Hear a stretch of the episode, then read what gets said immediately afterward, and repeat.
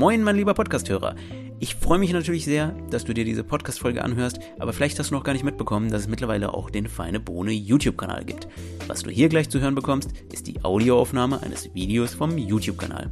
Wenn du also Bild zum Ton spannender findest, dann findest du in den Shownotes den Link zum YouTube-Video. Ansonsten wünsche ich dir viel Vergnügen mit diesem akustischen Kaffeegenuss.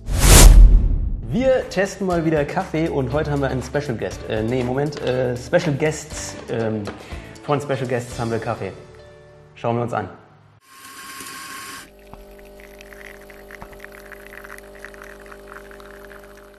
Fritz, du hast wieder Kaffee mitgebracht. Was haben wir hier? Ich habe dir heute einen Kaffee von Special Guests mitgebracht. Das ist eine sehr junge Rösterei noch, gegründet von Paul Ross. Hat jahrelang vorher bei Kiste Hippo in London gearbeitet, mehrfacher Barista-Champion in UK gewesen. Äh, Wo kommt die Rösterei her? Auch UK? Genau, ist auch London und er hat jetzt vor kurzer Zeit angefangen selber zu rösten. Und der heißt Special Guests Coffee, also die Rösterei. Mhm. Weißt du, was es mit dem Namen auf sich hat? Weil der immer wieder besondere Varietäten da Genau. hat? Oder? Ihr seht ja, die Verpackung ist jetzt nicht sonderlich groß. Das ist seine Verpackungsgröße. Immer Wie, wie groß ist das? 100 Gramm. Er verkauft seine Kaffees nur in 100 Gramm Tüten. Genau aus dem Grund, weil er einfach sehr spezielle, sehr hochwertige Kaffees hat. Um sie preislich anpassend zu den anderen Kaffees auf dem Markt zu haben, hat er einfach sich entschieden, weniger in die Tüten zu tun.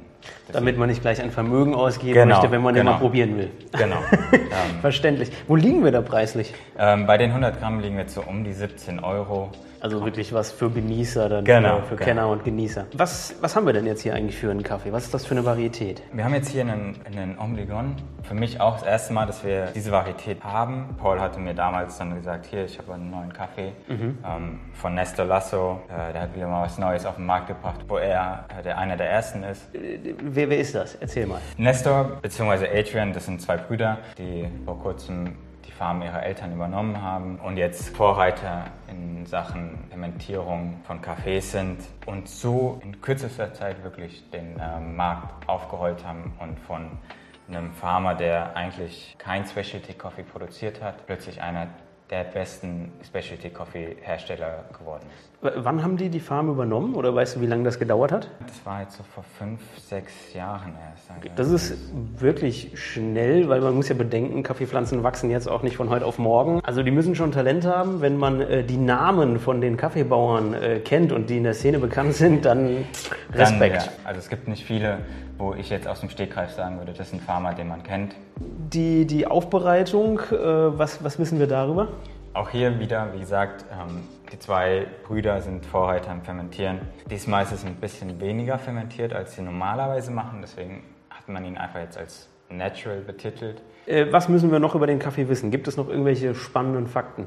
Omligon bzw. Omligo ist auf Spanisch der Bauchnabel. Die Locals haben dem Kaffee diesen Namen gegeben. Sie sind der Meinung, die Kirsche sehe aus wie ein Bauchnabel. Unabhängig jetzt von dem, wenn ihr seht, Nestor Lasso greift zu. Bis jetzt auf jedem meiner Cupping-Tische war, waren die Lasso-Brüder die Gewinner der Cafés. Also nutzt die Chance, wenn ihr die Möglichkeit habt, den zu trinken. Zahlt, auch wenn es 2 Euro mehr ist, zahlt es. Ähm, Es lohnt sich. Es wird vielleicht, um ganz ehrlich zu sein, nicht unbedingt eure Tasse sein, weil die wirklich manchmal mit dem Fermentieren übertreiben. Aber probiert es einfach mal aus. Es ist wirklich spannend, was die, was die Jungs machen mit den Kaffees inzwischen.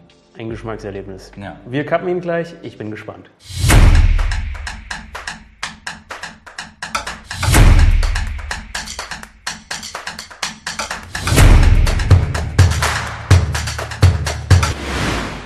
So, dann kappen wir mal.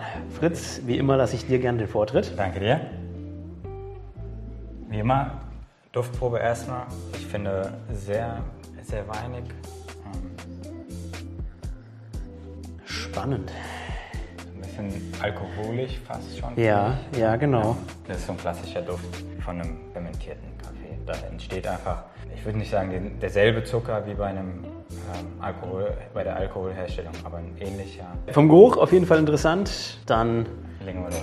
leg mal los, genau.